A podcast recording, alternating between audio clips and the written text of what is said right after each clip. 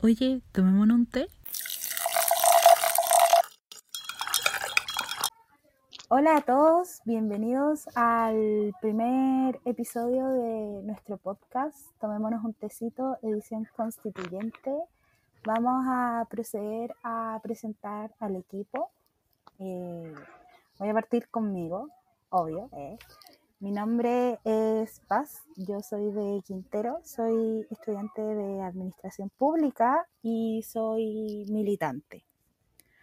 Araceli, Yo soy Araceli, soy egresada de Pedagogía en Historia y Geografía, soy de Valparaíso y también soy militante. bueno, vamos a presentar a nuestro otro compañero, el cual no va a poder estar presente el día de hoy. Eh, su nombre es Mauro, él es de Viña del Mar, estudiante de Administración Pública eh, y activista por la diversidad sexual y por la educación sexual integral. Araceli. Sí. Bueno, muchos se preguntarán por qué esta modalidad de programa. Nosotros y nosotras nos propusimos acercar a la, a la gente a la política desde una perspectiva de izquierda de una forma que no es tradicional. Eh, esta modalidad, los podcasts, son una tendencia actualmente en la juventud. Eh, es como una moda, mucha gente accede a ellos porque son bastante cómodos y también se pueden escuchar en cualquier en cualquier momento. No es necesario estar sentado, sino que tú lo puedes hacer en tu cotidiano. Eso. Bueno, el nombre también algunos se lo preguntarán. eh, el nombre nace igual porque qué más popular que tomarnos un tecito, pues si todo el mundo es parte de la vida cotidiana de todos nosotros. Y al menos yo considero que la política también debería ser así, debería ser algo cotidiano en nuestras vidas.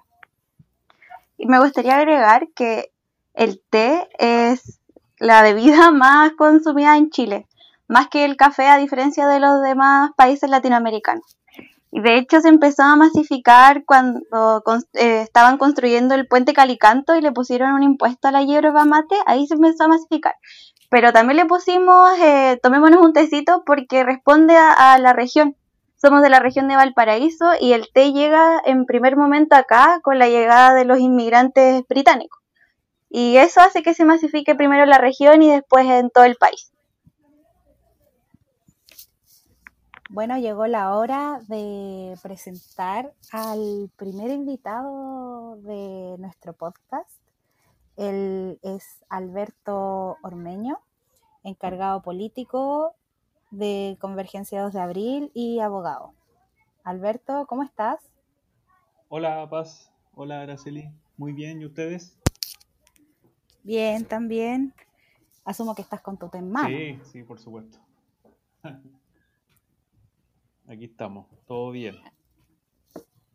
Araceli.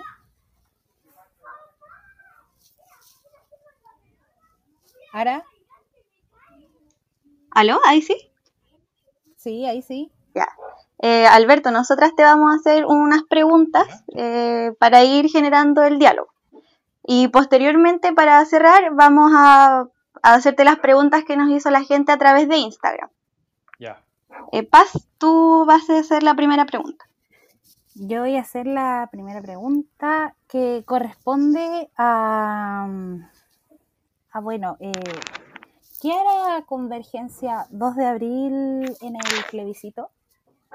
eh, bueno, eh, en realidad, compañeras, eh, esa pregunta tiene una respuesta simplificada, por así decirlo, eh, que es a ir al aprobar y optar por la convención constitucional.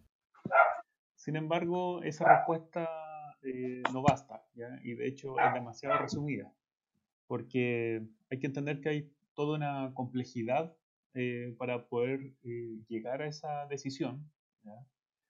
Y que quizás se podría resumir en, la siguiente frase, y es que en definitiva toda organización que pretende eh, luchar, ¿no es cierto?, por los intereses eh, del pueblo, los intereses de la clase trabajadora, y que pretende, por ende, subvertir la, la realidad actual, debe estar luchando junto a su pueblo, así de simple.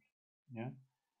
Eh, y en definitiva, hoy en día es una cuestión eh, indudable, ¿no es cierto?, que las amplias masas de nuestro pueblo eh, está en definitiva por eh, aprobar en este proceso constituyente y aprobar una convención constitucional, es decir, ¿no es cierto?, con todos los convencionales electos popularmente. Ahora bien, como mencionaba, es una decisión que requiere también de, cierta reflexión. Eh, por un lado, la que acabo de mencionar, que en definitiva podría, ¿no es cierto?, como les decía, resumirse en estar luchando junto a tu pueblo eh, y, no restarse de eso, no, no, marginarse de los intereses de la amplia mayoría, pero también en, el contexto en el cual eh, nos, nos, encontramos hoy en día en Chile. ¿ya? Y y con, sobre todo con el momento destituyente y simultáneamente constituyente eh, que se está viviendo desde la revuelta popular eh, de octubre del año pasado. Y en definitiva, cuando nos planteamos ¿no cierto? un momento destituyente, es que eh, entendemos que el régimen político que se inaugura a fines de los 80, ¿no es cierto?, con esta salida pactada de la dictadura, eh, es la que hoy en día está en entredicho. Y es este régimen político, ¿no es cierto? Y la institucionalidad que, lo sostiene es el que ha estado fuertemente cuestionada, obviamente de, manera clara desde octubre del 2019, pero ya venía eh, haciendo agua, por así decirlo, hace bastantes años. Eh, y en ello hubo algunas iniciativas, ¿no es cierto?, de, gobiernos anteriores de hacer ciertas reformas, pero siempre fueron reformas muy timoratas, eh, muy limitadas, muy restringidas, que en definitiva no eh, lograron superar esta crisis que ya se venía incubando. Y eso por lo demás, súmale, ¿no es cierto?, una crisis económica que ya viene también desarrollándose, al menos desde el 2008-2009, que no ha logrado ser superada que, mezclada, ¿no es cierto?, con esta crisis política y hoy día más encima súmale la crisis sanitaria, va generando eh, este momento que eh, requiere de una transformación relevante eh, dentro de la, del país. y es por eso, en definitiva, que como entendemos que estamos viviendo este momento destituyente y constituyente a la vez, es necesario profundizar esta crisis, es necesario mantener abierta esta coyuntura destituyente y constituyente, insisto, y eso, de todas maneras, se va a lograr eh, aprobando, ¿no es cierto?, eh, el hecho de, cambiar la constitución política del país y por lo demás también eh, optando por la convención constitucional que, si bien entendemos que es limitada y que tal, es un traje a la medida de las clases dominantes, aún así es mucho más representativa y más democrática que la convención mixta. Eso, como tratando de responder esa primera pregunta. Ya, la segunda pregunta es, ¿cuál es la lectura que hace Convergencia de Abril sobre el proceso constituyente? Ya, bueno, em, quizá ya adelanté un poquito eh, en ese tema. ¿ya? Yo creo que tenemos que situarnos en, esta crisis de régimen político. Creo que eso es lo que hay que desarrollar de mejor manera para poder explicar eh, cómo vemos como organización eh, toda esta situación del proceso constituyente. Eh, como mencionaba recién, eh, desde octubre del 2019 entendemos que eh, se abre un momento y esta coyuntura que, se está desarrollando hasta el día de hoy, que quizá nadie se la esperaba.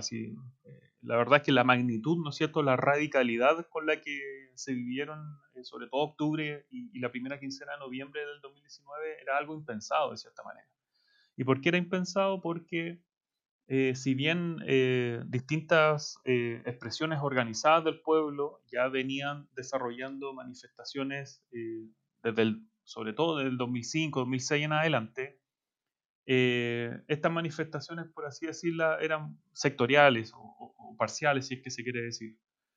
Em, por un lado teníamos los estudiantes, eh, por un lado estudiantes secundarios, por otro los estudiantes universitarios, por otra parte tenías trabajadores sobre todo eh, de, la, de, la, rama, ¿no es cierto?, de, la producción que estaban externalizadas, subcontratadas. Por otra parte tenías después el movimiento No Más AFP eh, luchando por un nuevo sistema previsional Eh, luego eh, la organización y el movimiento feminista, ¿no es cierto?, que viene golpeando fuertemente en el último tiempo en la escena política, pero lo que se manifiesta en la revuelta popular, a, nuestro juicio, ¿no es cierto?, manifiesta otras, otras situaciones u otros fenómenos sociales que hasta la fecha no se habían visto. Y es eh, en definitiva, una explosión, por así decirlo, de, rabia acumulada, eh, que ah, en, términos personales yo creo que se manifiesta muy bien, ¿no es cierto?, en esta consigna de que eh, no son 30 pesos, sino que son 30 años, ¿no es cierto? Es como te aguanté, ¿no es cierto?, todas estas décadas, pero ya es momento de decir basta, es momento de dejar en claro que esta cuestión sí o sí debe ser transformada, sí o sí debe ser cambiada. Eh, pero lamentablemente eh, ese momento ya de, manifestación popular, que como les mencionaba, eh, con violencia, con radicalidad, etc., también tenía sus falencias. ¿ya? Y cuando digo falencias me refiero a que faltaban ciertos elementos para que esta transformación fuera estructural, ¿no es cierto?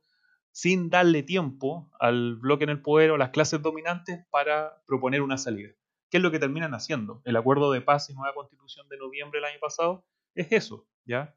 Una salida eh, ante eh, el riesgo que estaban corriendo de que la manifestación popular eh, siguiera escalando. Y la falencia, a nuestro juicio, por un lado, ¿no es cierto?, es que esta explosión de rabia, ¿no es cierto?, carece de, programa, por un lado si bien hay una, serie de demandas eh, sociales y populares que se vienen enarbolando hace varios años, eh, esto no ha logrado cuajar en un programa propiamente tal, ¿ya? Que, construya eh, o que piense una nueva sociedad, una nueva forma de relacionarnos. Esa cuestión falta todavía, pero sin duda la revuelta popular ayuda a impulsar ese proceso de construcción de programa. Por otra parte, eh, la ausencia, ¿no es cierto?, de organización propiamente tal. Porque, ¿y esto por qué lo digo? Si bien hay una multiplicidad de organizaciones populares eh, repartidas, ¿no es cierto?, a lo largo y ancho del país, eh, estas en definitiva carecen, ¿no es cierto?, de, por un lado, de una, de una visión totalizante, por así decirlo, de, la, de las transformaciones sociales, eh, y por otra parte, eh, en, términos quizás eh, más cuantitativos, son pequeñas, son pequeñas. Y los grandes partidos políticos, que quizás debiesen haber estado en la cabeza de esto, proponiendo, ¿no es cierto?, las transformaciones que se estaban exigiendo, también tienen sus propias limitaciones, ¿ya? los partidos de izquierda me refiero. y esa cuestión la podemos ver con la reciente negociación que se hizo antes ayer, si, no me equivoco, eh, tratando de hacer estos, estos pactos, ¿no es cierto?, eh, electorales. En definitiva, no han dado el ancho. Y es eso mismo que justamente esta, esta élite política, que por lo demás también ha venido siendo fuertemente cuestionada eh, por la población en, las últimas décadas, no da el ancho y no logra entender tampoco la magnitud de lo que se está viviendo. Pues bien, dicho todo eso, ¿no es cierto? Y, tratando de caracterizarlo quizás como falencias, eh, a la vez, ¿no es cierto? La revuelta popular y, el 18 de octubre lo que brinda a las clases subalternas en nuestro país son una oportunidad. Y la oportunidad justamente se manifiesta en este momento destituyente y constituyente que, le, mencionaba hace un ratito.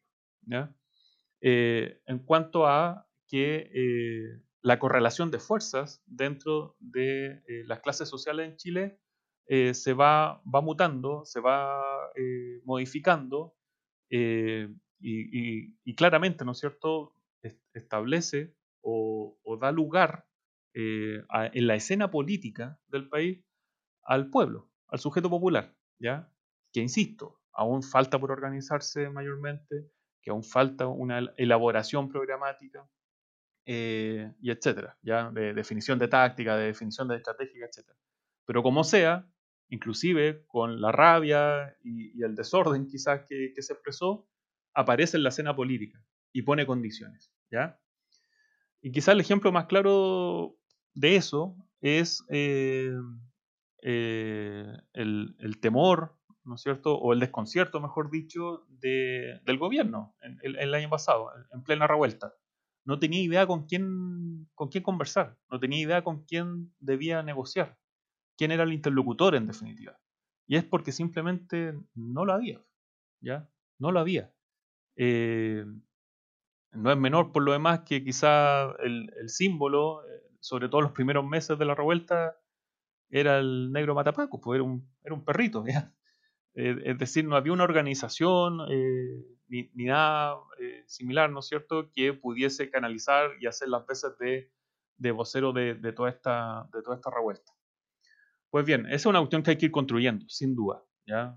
y es necesario para que la salida eh, que, ofrece el bloque en el poder a través de este acuerdo de nueva constitución, eh, de acuerdo de paz y nueva constitución, sea superado. ¿ya? Porque el acuerdo tal cual está, en definitiva, está hecho a la medida, como mencionaba, del bloque en el poder.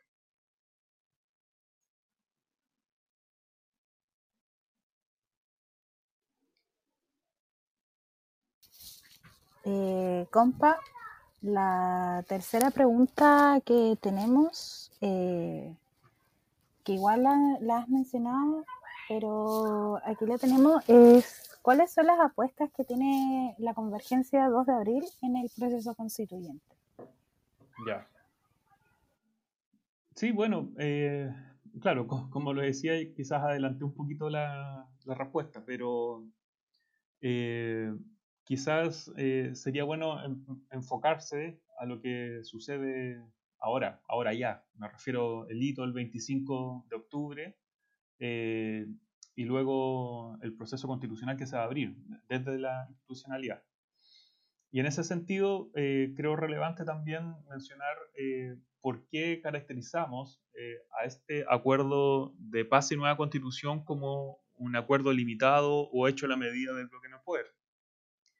Y es porque en definitiva, y en esto soy enfático, ¿ya? Eh, la, propuesta de proceso constituyente que nace el acuerdo de paz y nueva constitución no es una asamblea constituyente libre y soberana. En eso no hay que perderse. Eh, esta cuestión no es una asamblea constituyente como eh, lo han hecho otros países en el mundo y, y acá en Latinoamérica. la convención constitucional, que es lo que más se parece en definitiva, emana, emana de un poder constituyente derivado. ¿Eso qué quiere decir? Que es el poder constituido, es el poder que hoy en día ya existe eh, y que por lo demás tiene su, cimiento, al menos jurídico, ¿no es cierto?, en la Constitución de 1980, el que delega en esta convención constitucional o la, convención mixta, digamos, si que llega a ganar esa opción, eh, el cambio o la elaboración de esta nueva constitución política para el país. Y eso se contrapone, ¿no es cierto?, con una asamblea constituyente libre soberana, que eh, se basa justamente en un poder constituyente originario. ¿ya? Eso es lo que está ausente en este proceso. Y esa cuestión hay que dejarla en clara, ¿ya? porque de acuerdo a ese análisis, eh, tú vas viendo hasta cuáles son tus aspiraciones y hasta dónde podrías llegar realmente eh, en el proceso que está abierto y en esta coyuntura eh, histórica en el país. Em, de tal manera, como entendemos que esta cuestión no va a ser una asamblea constituyente libre y soberana, menos plurinacional y feminista, o en los términos, digamos, que se ha venido eh, fraguando en los últimos años desde, las movilizaciones populares, es necesario plantear una posición crítica, ¿ya? Sin, sin restarnos por los argumentos que, señalé en un inicio eh, con la primera pregunta, pero teniendo en claro, ¿no es cierto?, de que la Convención Constitucional, que todos dan por hecho, digamos, que va a ganar esa opción, eh, tiene que ser sobrepasada, ¿ya? Entonces, respondiendo a la pregunta ya más concreta, en cuanto a la lectura que hace la organización sobre este proceso constituyente, la podríamos resumir en esa, en esa frase o en esa consigna. Y es que eh, la movilización popular y el pueblo organizado, o el pueblo que se está organizando, ¿no es cierto?, poco a poco en, todo en todos los territorios, debe tener como objetivo eh, superar, asediar y rebalsar el, la convención constitucional que nace de este acuerdo de paz y nueva constitución. Ahora, ¿qué nos referimos con asediar? Eh, o presionar, digamos, ¿ya? Es que entendemos que eh, como este proceso viene viciado, eh, o como lo han dicho, se ha dicho en otros foros, es, una, es una trampa en realidad, esto va a requerir la acción, ¿no es cierto?, popular constante que esté presionando justamente a quienes estén debatiendo dentro de esta instancia para que los resultados sean eh, lo más favorables posible a las clases populares. Y esa cuestión eh, se va a hacer, ¿no es cierto?, eh, a través de la movilización popular. No hay otra forma que permita, ¿no es cierto?, a las clases subalternas lograr ciertas conquistas que se han venido exigiendo en los últimos años. Y digo que no hay otra, ya, porque acá no basta tener convencionales, tener gente electa, ¿no es cierto?, dentro de la convención, en la medida que no exista movilización popular. El pueblo chileno sabe harto, digamos, eh, de tener supuestos representantes que a la hora de, de los que hubo, ¿no es cierto?, no, no, no, dan el ancho. En ese sentido, eh, una apuesta de la convergencia de abril es justamente, además, ¿no es cierto?, de, estar asediando el proceso constitucional formal, es eh, construir un espacio eh, donde las expresiones organizadas del pueblo se puedan encontrar, se puedan preparar, una, para organizar justamente la, necesaria movilización que, mencionaba, pero también para que vaya elaborando programáticamente y vaya ideando, pensando la sociedad que se quiere construir. Eh, y eso es lo que hemos denominado no solamente como organización, sino que eh, con otras organizaciones, tanto políticas como políticos sociales, como la Asamblea Popular Constituyente. ¿ya? Ahora, debo aclarar que esta Asamblea Popular Constituyente no se plantea como un espacio paralelo ¿ya? al espacio constitucional formal, sino que un espacio propio, por así decirlo, para preparar eh, la presión y el asedio que hay que hacer, sí o sí, a, la constituyente formal. Inclusive, desde este espacio entendemos que se pueden evaluar candidaturas ya para ser eh, constituyentes o convencionales, digamos, eh, dentro de la, de la, convención constitucional. ¿Y por qué? Porque entendemos que hay que dar eh, la lucha, digamos, en este sentido, si bien principalmente desde la movilización popular que asedia el proceso formal, también con eh, vocerías honestas, ¿no es cierto?, que representen efectivamente los intereses eh, de las organizaciones sociales y populares. Eso por, un, por, una parte, digamos, ya como apuesta dentro de, este momento quizás más inmediato que, se viene ahora, a fines de, de octubre y luego ya el, el próximo año. Ahora, ¿de qué manera agitar esta situación, de qué manera agitar, eh, de que en definitiva esta cuestión no se agota con el solo hecho del plebiscito, sino que por el contrario el plebiscito es solamente un punto de partida, es que eh, entendemos que eh, se deben elegir, ¿no es cierto?, y levantar comandos populares o comandos Pueblo Unido, como ya se han venido constituyendo en varias, en varias comunas, que eh, establezcan y agiten, ¿no es cierto?, eh, esta opción del apruebo de la Convención Constitucional, pero dejando en claro que se aprueba para seguir luchando. Que es, insistimos, eh, este proceso y el hito del 25 de octubre es recién un punto de partida. De aquí queda mucho más por trabajar y justamente para lograr conquistar las aspiraciones y los intereses de, de las clases subalternas.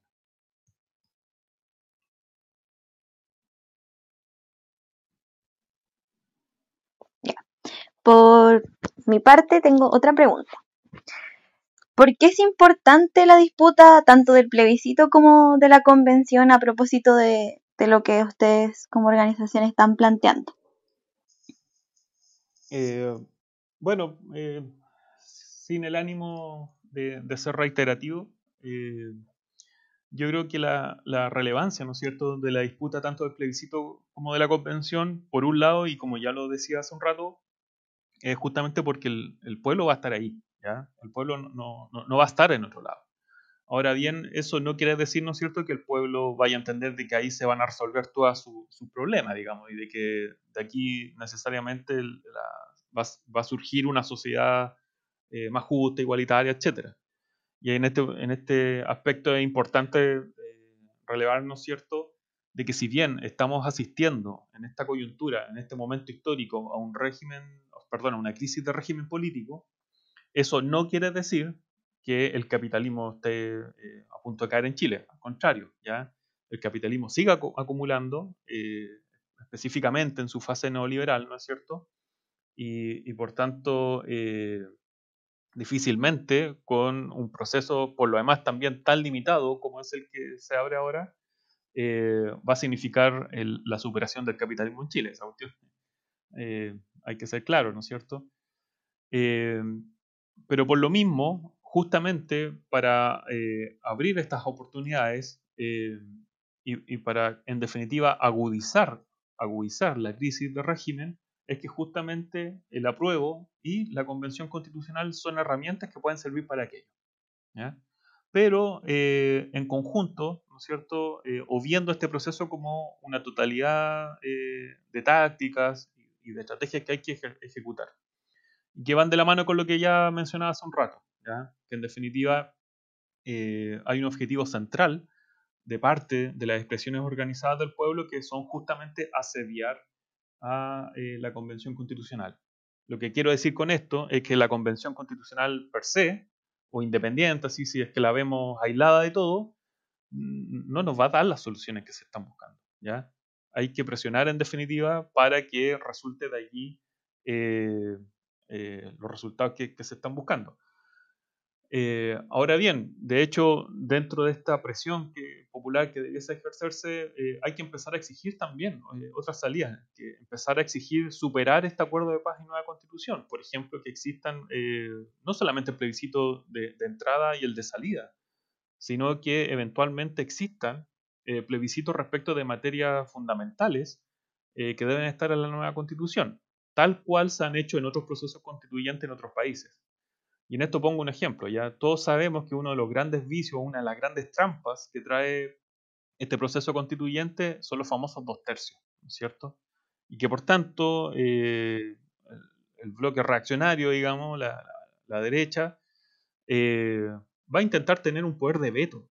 Eh, seguramente esa va a ser su, táctica, ¿no es cierto? De hecho, el mismo Longueira lo, lo, decía en alguna de las reuniones de la UDI que acá bastaba tener el tercio más uno para empezar a bloquear toda la iniciativa de transformación necesaria.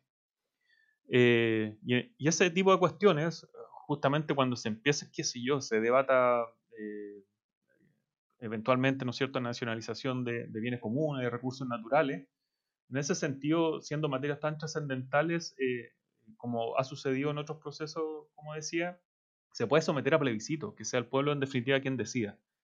Y ese tipo de cuestiones, eh, para poder transformar o cambiar eh, las restricciones que trae el acuerdo de paz, eh, justamente se va a hacer a través de la movilización social. Ahora bien, un ejemplo claro de que así se puede lograr, digamos, cambiar las reglas del juego que te, que te impone las clases dominantes, es lo que sucedió con el 10%. ¿ya? el retiro del 10%, que si bien no es ninguna política revolucionaria ni, nada por el estilo, ¿no es cierto? Pero aún así, eh, a través de la presión social que surgió eh, en esa semana y específicamente en los últimos días previo a la votación, obligó a los parlamentarios a tener que aprobar eh, esta reforma constitucional. Es más o menos, es el ejemplo, ya por, por plantearlo de alguna manera. Es eso lo que hay que tratar de replicar cuando estemos debatiendo, qué sé yo, eh, eliminar, ¿no cierto?, esta limitación de la negociación colectiva solamente en la empresa, por ejemplo. ¿Ya? O, eh, por ejemplo, cuando se esté debatiendo el carácter del Estado.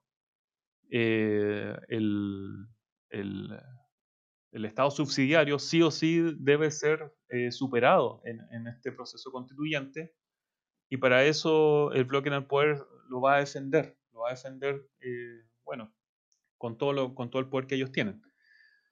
De hecho, no es menor, ¿no es cierto?, este decálogo que Piñera publicó hace unos días eh, como ideas eh, para el proceso constituyente que si uno lo revisa, en realidad es mantener todo eh, tal cual está hasta el día de hoy. Y esa va a ser la posición de la clase dominante en Chile. Y que si bien así como se, busca que la clase trabajadora tenga la capacidad presionar a, este espacio, ¿no cierto?, formal de, la Convención eh, Constitucional, seguramente los sectores más reaccionarios y, el empresariado en Chile también va a tener sus cartas bajo la manga y ante eso también hay que estar preparados y preparados. Eh, y por eso es importante, en definitiva, eh, volviendo a la pregunta original, por eso es importante estar ahí eh, peleando en el apruebo y la convención constitucional.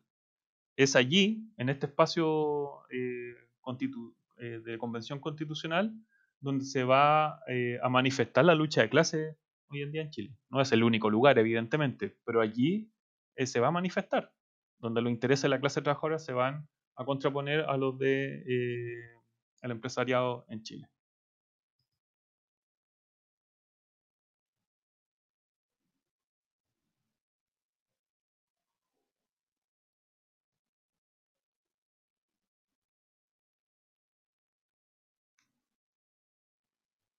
¿Vas? ¿Vas tú? No me deja sacarle el, el muteado, sorry.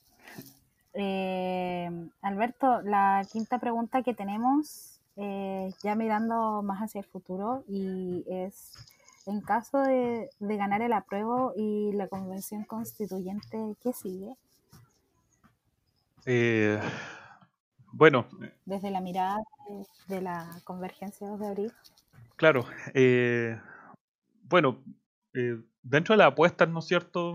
Eh, que, yo creo que se enmarca dentro de eso, de, las apuestas políticas después de, después de estos hitos iniciales del, momento constituyente.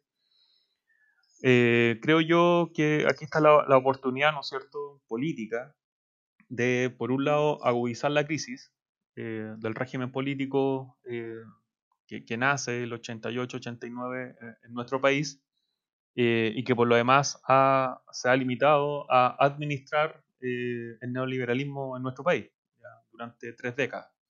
Ah, y eso, qué sé yo, se expresa, ¿no cierto?, en la, continuación de la privatización de derechos eh, socioeconómicos, en instituciones poco democráticas, en un hiperpresidencialismo que tiene inclusive poder de veto contra, contra inclusive la voluntad popular, etcétera. Eh, por tanto, en caso de, ganar el apruebo y de ganar una convención constitucional, por un lado, dentro de la apuesta que mencionaba hace un rato, está eh, la de constituir esta Asamblea Popular Constituyente, que insisto, no es un espacio paralelo o autónomo, sino que al contrario es un espacio de preparación para asediar, para rebalsar lo que es los los estrechos márgenes del acuerdo de paz y nueva constitución. ¿ya? Eso por un lado. Y eso, eso va a requerir mucho trabajo, ¿ya? Considerando que eh, las organizaciones de la franja izquierda, y especialmente de la que pretende ser una tendencia independiente dentro eh, del pueblo, eh, no son muchas las fuerzas con las que, con las que se cuenta, ¿ya? Y en ese sentido, yo creo que luego del 18 de octubre y luego de, estos hitos, digamos, que, que, seguramente así va a ser, ¿ya? De que gane el apruebo y de que sea electa una, convención constitucional, se va a requerir por sobre todo la unidad de, la, de las fuerzas de izquierda. Y en ese sentido, la convergencia de abril se enmarca en eso. ¿ya? La, convergencia de abril es eh, un esfuerzo más eh, de los distintos compañeros y compañeras y, militantes del pueblo en general que están tratando de, construir eh, una nueva sociedad. Y, y, por tanto, la claridad con la que en nuestros últimos debates, ¿no es cierto?, hemos dado es que de acá necesariamente se requiere eh, la unidad de la izquierda, no una, unidad eh, como pegatina de siglas, ¿ya?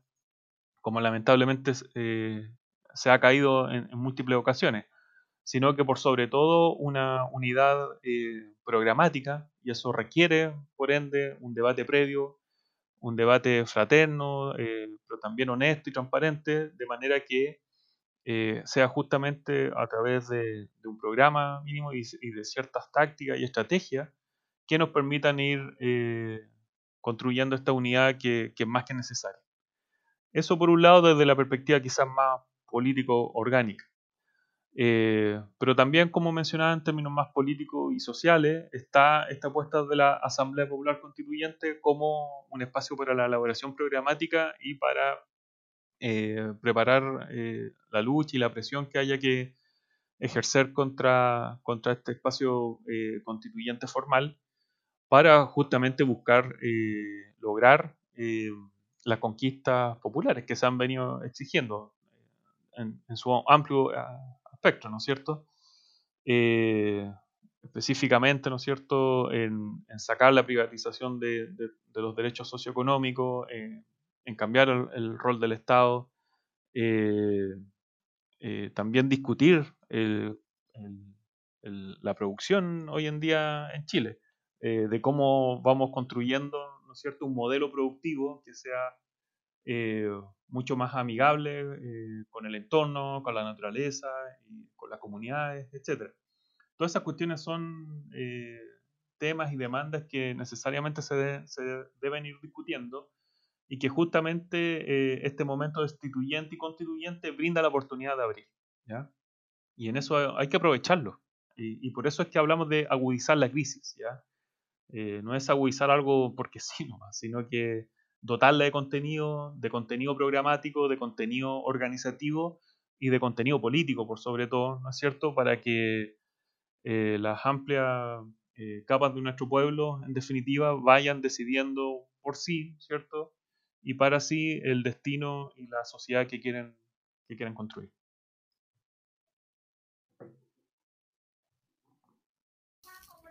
Alberto, respecto a tu respuesta, eh, te quiero hacer una pregunta. ¿Ya? ¿Tú crees, bueno, tú hablabas de como un poco de que había que igual apelar a la unidad de izquierda eh, en este proceso igual, igual largo que se nos viene por delante que el proceso constituyente. ¿Tú crees que en un futuro Convergencia 2 de Abril estaría dispuesta a pactar con otros bloques? ¿Pero a qué te refieres con pactar?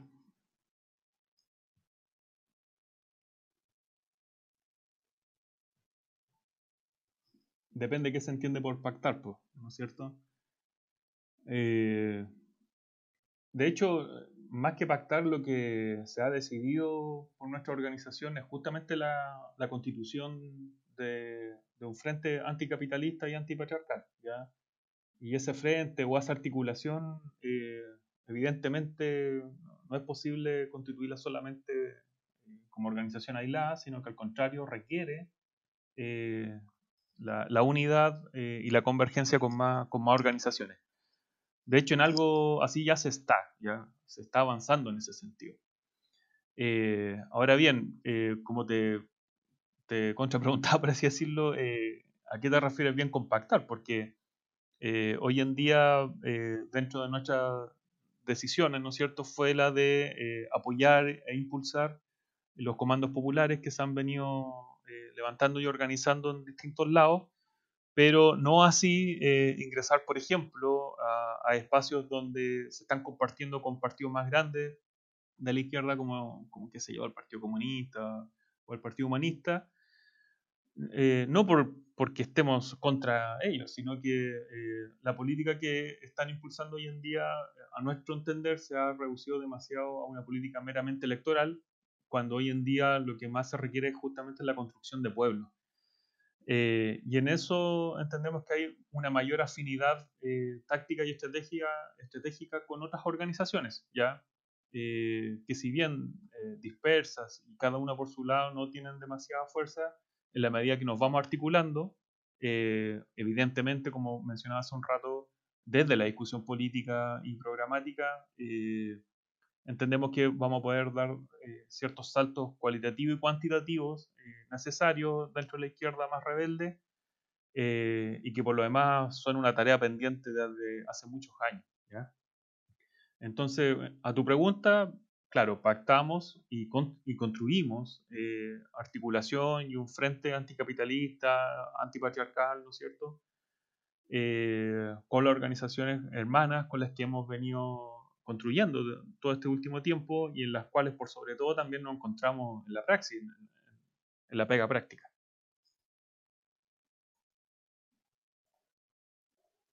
A mí también me surgió una, bueno, un par de preguntas a medida que conversábamos. La primera es que tú nombraste al principio la ausencia de un programa. Yo quería preguntarte cómo se construye este programa, este programa que pretende, no sé, ser popular, revolucionario, feminista. ¿Cómo se hace? Bueno, eh, es un poco difícil dar una respuesta así tan, tan concreta eh, frente a esa pregunta porque si echamos un poco eh, mano a la historia, ¿no es cierto? Quizá el programa que de mejor manera representó los intereses y las aspiraciones de la, de las clases populares en nuestro país, eh, diría yo, y tú que eres historiadora me puedes corregir, que fue el, programa de la Unidad Popular, ¿ya? Y el programa la Unidad Popular... El programa la Unidad Popular, por lo demás, fue también un proceso histórico de acumulación de fuerza. Ya no, no es solamente que se hayan sentado cuatro personas representantes de organizaciones políticas a, hacer un punteo de cosas. ¿ya? El programa, por lo demás, no es una lista de supermercados. Al contrario, ¿no es cierto? Eh, es una nueva concepción de la, de la sociedad, eh, del Estado, eh, y bueno, de, de infinitas cosas. Eh, y, el programa de la Unidad Popular, en definitiva, fueron, creo yo, quizás de una perspectiva demasiado histórica, décadas de acumulación de fuerza, ¿no es cierto?, tanto organizativa como política que dan lugar a él. Y en ese sentido, eh, acá en nuestro país, eh, ese proceso, que si bien a mi juicio ya se inició, y se inició a través de estas protestas más sectoriales o movilizaciones sociales parciales que, mencionaba hace un rato, hoy en día necesariamente requiere que justamente esas organizaciones eh, y esas expresiones populares y organizativas se sienten a dialogar, se sientan a, debatir y en definitiva llegar a consenso y síntesis respecto de la sociedad que se quiere construir. Y en ese, sentido, ese, ejercicio, por así decirlo, eh, nos ha costado, eh, ha costado ¿ya? llevarlo a cabo. Y por lo mismo entendemos que instancias como esta Asamblea Popular Constituyente, o el nombre que tenga, que da lo mismo el nombre en realidad, sino que entenderlo como una instancia de coordinación, de articulación, de debate y de diálogo, ¿no es cierto?, eh, de distintas expresiones del pueblo, pudiesen ir, ¿no es cierto?, dando paso a la elaboración de, un programa. ¿A qué voy con esto? A, lo que voy es que eh, Convergencia de Abril o, la organización eh, que sea, por sí sola es incapaz, es incapaz eh, históricamente, ¿no es cierto?, de construir un programa. El programa se va construyendo a través de las expresiones organizadas eh, del pueblo. De otra manera, puede ser un, un intento de programa, ¿no es cierto?, o una caricatura de programa, pero no programa al final. Eh, y es por eso que entendemos que la revuelta popular justamente abre esta posibilidad y que hay que aprovecharla. Y por tanto la labor política de las organizaciones eh, eh, de izquierda y, especialmente de esta franja de la izquierda, por así denominarla más rebelde, es ser un aporte en ese proceso, ¿ya? sin suplantar, por ende, a los sujetos y las sujetas que deben construir el programa. Y la otra pregunta, que es a propósito de la Asamblea Popular Constituyente, que tú nombraste como un espacio de coordinación y organización de organizaciones tanto eh, políticas como sociales, ¿es ese el espacio que debe llevar constituyentes o la convergencia de abril por sí misma llevará a sus candidatos propios? Eh, mira, la, definición al menos política que tomó la organización es que eh, desde ese espacio se debate y se ve la pertinencia de tener candidatos eh, a la Convención Constitucional. Eh, como organización sola, aislada, eh, la verdad es que no tiene mucho sentido, sino que justamente en este ejercicio más colectivo y, que tienda, por sobre todo, a, la unidad y a la convergencia con otras organizaciones, la que debiese dar lugar a los posibles candidatos o candidatas.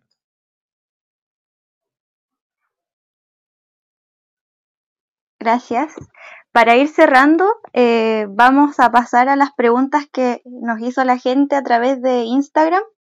La primera pregunta dice, ¿qué es la convergencia 2 de abril? Qué democrático eso, ¿eh? Las preguntas desde redes sociales. Me parece muy bien. Eh, y bueno, la pregunta es súper buena, porque eh, bueno, la convergencia 2 de abril eh, es un esfuerzo más de los muchos que hay, ¿no es cierto?, dentro de esta franja izquierda, eh, que pretende ser un aporte, por un lado, a la construcción de pueblo organizado, eh, que a su vez tome, ¿no cierto?, la historia y su destino en sus propias manos. Eh, la convergencia de abril, quizás para comentar un poco más, eh, como lo dice su nombre, es un intento de, confluencia, de articulación de distintas eh, organizaciones de, distintos lados del país. En una primera instancia confluyen en esta organización lo que se denominaban las comunidades militantes. bueno, hoy en día hay algunos militantes de lo que fueron esa expresión del sur de Chile.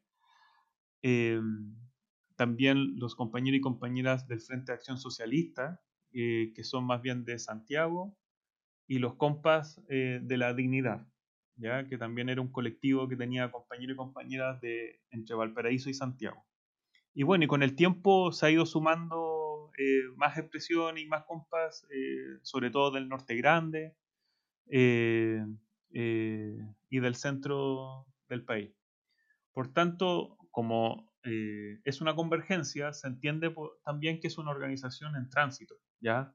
Eh, acá nadie se está pasando el rollo de, que somos el partido, digamos, eh, ni nada por así, por el estilo, pero sí está claro ese objetivo, ¿no es cierto?, estratégico por lo demás, de que hay que avanzar hacia la construcción de un partido de pretensión revolucionaria, ¿no es cierto?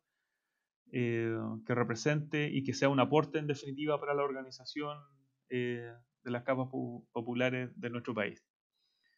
Eh, pero como somos una organización en tránsito, en el sentido de que entendemos de que la convergencia de abril sí o sí debe en algún momento ser parte de una construcción mayor, que hace un rato lo mencionaba como estas articulaciones o frentes frentes anticapitalistas y antipatriarcales, es que somos una organización en definitiva al servicio de eso, de la construcción de una tendencia eh, revolucionaria dentro de la izquierda, pero también a la vez y de manera simultánea eh, una organización que sea un aporte a la construcción de una tendencia independiente dentro del seno del pueblo. Creo que esas dos concepciones o esas dos definiciones eh, sintetizan eh, un poco eh, cuáles son nuestros objetivos y cuál es nuestra tarea eh, que nos hemos impuesto para este periodo político que nos ha tocado vivir en la historia del país. Ya, Alberto, la última pregunta ya la has respondido, yo creo, a lo largo de esta conversación, pero no, no nos gustaría dejarla fuera porque queremos que la gente sea parte como de este espacio, como nombrabas, que es democrático, no sé, quizás deberíamos ponerle como el espacio del pueblo. Y dice así como, ¿cómo ven y participarán del proceso constituyente? Eh, bueno, eh, sí, yo creo que ya está contestado, pero quizás de manera sintética señalar que vamos por el apruebo, vamos por la convención constitucional, pero a sabiendas eh, y de manera consciente de que este proceso tiene limitaciones, viene restringido, viene con trampa, viene mareado, viene con vicios, ¿ya?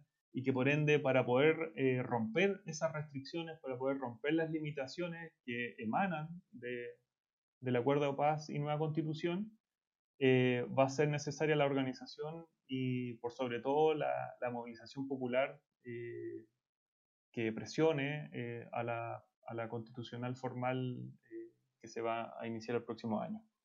Entendemos que esa es la única manera, ¿no es cierto?, de, de poder lograr eh, conquistar las demandas y los intereses eh, de, de, toda la, la, clase trabajadora. Ahora bien, también entendemos que este proceso es solamente un punto de partida ninguna, de ninguna manera entendemos que aquí van a, va a surgir, ¿no es cierto?, eh, la superación del capitalismo, como lo, como lo mencionaba hace un rato, ni nada por el estilo, pero sí es una oportunidad que, que nos permite profundizar la crisis del régimen político y en definitiva nos, nos permite también cuestionar eh, el capitalismo y el modelo que se, se, había desarrollado de manera impune en la última década en nuestro país. Por tanto, esa es la labor o esas son las tareas que entendemos, ¿ya? Eh, por un lado, eh, aprobar y convención constitucional, pero eh, por sobre todo seguir luchando, seguir organizando y seguir construyendo pueblo, pueblo organizado.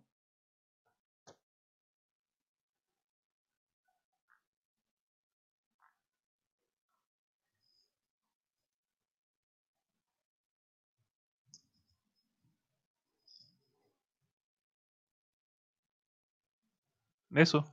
La Paz está teniendo problemas con, el audio, ella iba a cerrar, pero primero darte las gracias por participar con nosotras hoy día y por hacerte el tiempo.